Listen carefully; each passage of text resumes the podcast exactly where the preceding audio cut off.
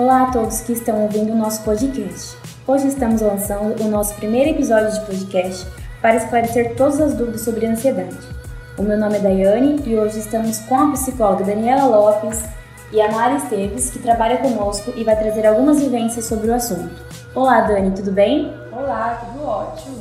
Olá, Anália, tudo bem? Tudo jóia, Dai. Bom, preparamos algumas perguntas referente ao tema e juntas faremos uma roda de conversa para ajudar você ouvinte que esteja passando por isso.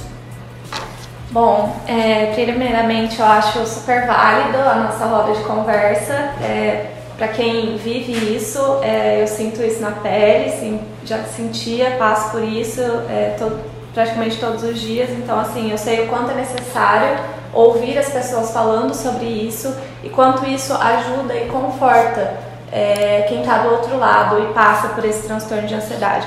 Então, a minha primeira pergunta, Dani, é, é uma das perguntas mais recorrentes, que é a diferença entre ansiedade e o transtorno de ansiedade. Porque a gente sabe que tem uma grande diferença. É, ansiedade às vezes pode ser uma coisa boa e transtorno de ansiedade é uma coisa ruim. E as pessoas têm muito essa dúvida. Então, essa é a minha primeira pergunta para você. Sim, muito legal essa pergunta. É, hoje também a ansiedade ela vem muito rotulada, né? Que a gente não pode sentir ansiedade, que não devemos ser uma pessoa ansiosa.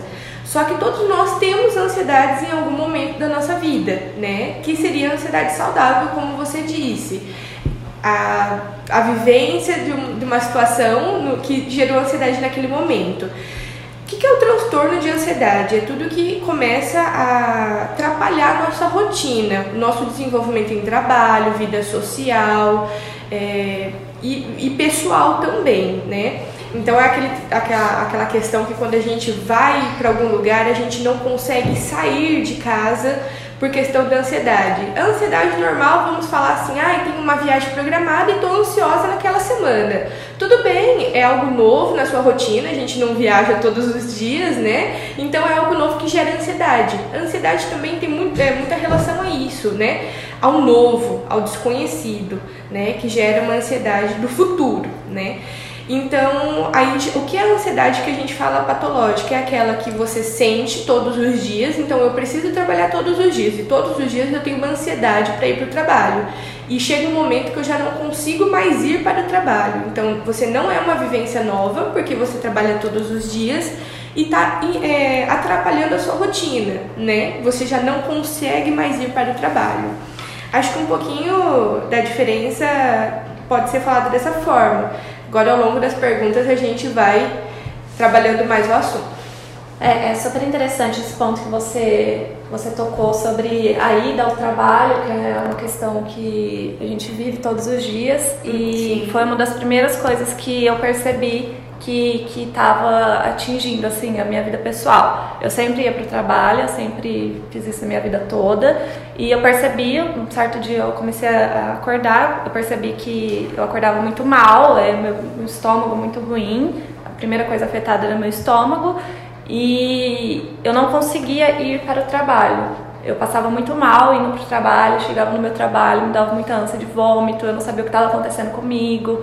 É, e eu percebia que os meus pensamentos eles não tinham eu não conseguia dominar os meus pensamentos, era um pensamento tipo muito, muito no futuro, muito no passado, misturado.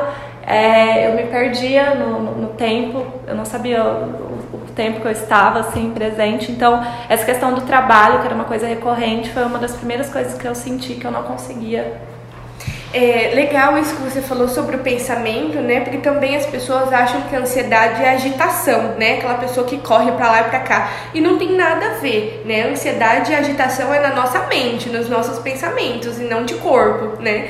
Que hoje é bem rotulada essa questão da ansiedade de ser uma pessoa muito é, que não consegue ficar parada num lugar. E isso já pode gerar uma outra coisa, imperatividade, né? Que tem aí a ansiedade junto no transtorno, mas são coisas diferentes legal essa pontuação sobre o pensamento, né? Porque são os nossos pensamentos acelerados. Sim.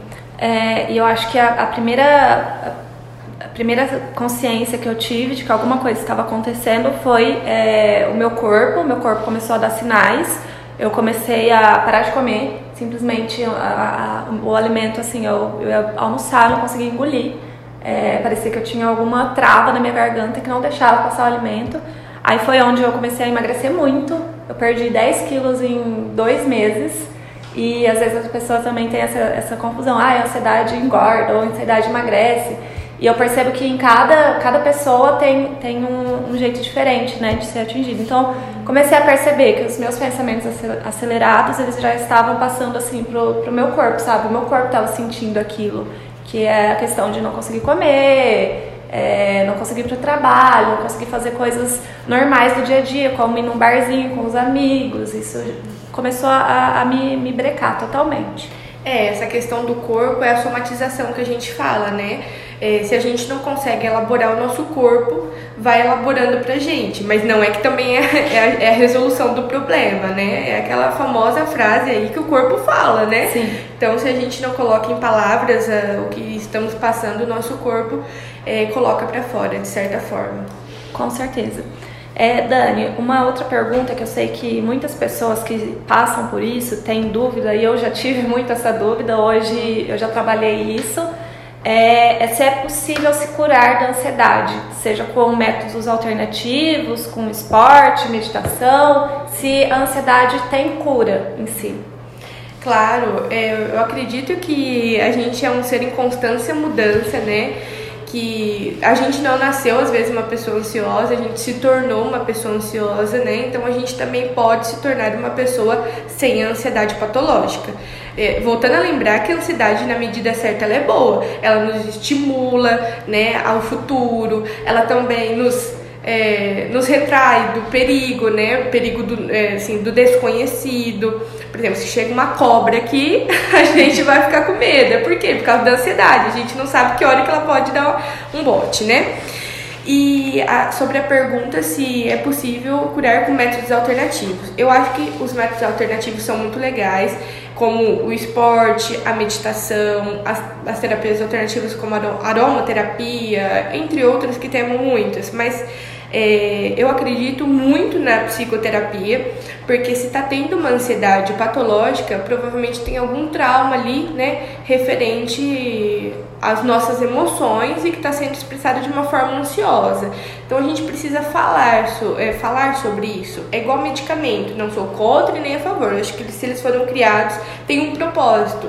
Mas o medicamento ele tira o sintoma, né? Então, como você mesmo disse, toda essa questão aí física, né? É, que o coração dispara, a mão começa a suar, você não consegue parar de ir no banheiro muitas vezes ou vomitar. Então, o medicamento ele vai tirar esse sintoma, mas ele não vai tirar o trauma, né? Então, eu acho que a psicoterapia é de extrema importância nesses casos. É, e uma dica né, que eu dou para quem passa por isso, passando por isso, é a aceitação. É, acho que é a primeira parte, porque quando você não aceita, você não, não quer buscar tratamento, você não quer buscar ajuda, é, você fica perdido, você acha que você está louco.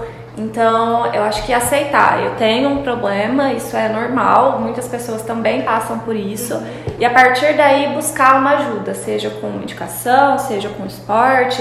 Eu acho que cada pessoa é uma pessoa, cada pessoa ela se sente bem de uma forma.